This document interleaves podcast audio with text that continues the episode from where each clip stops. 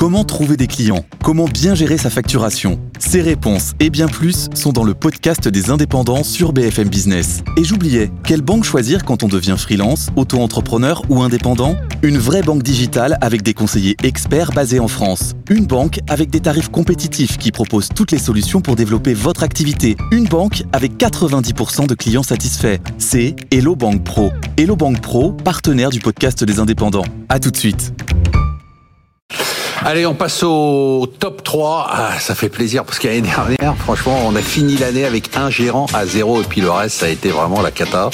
Et le top 3, Pierre Chang, 12,3% de hausse, Virginie Robert, 12,2%. Virginie Robert est très investie sur les valeurs américaines, notamment les valeurs de la tech. Eric Lewin, qui est très investi sur les small cap, est à 11,7. Vous n'êtes pas très loin, vous êtes autour de 9 ou 10%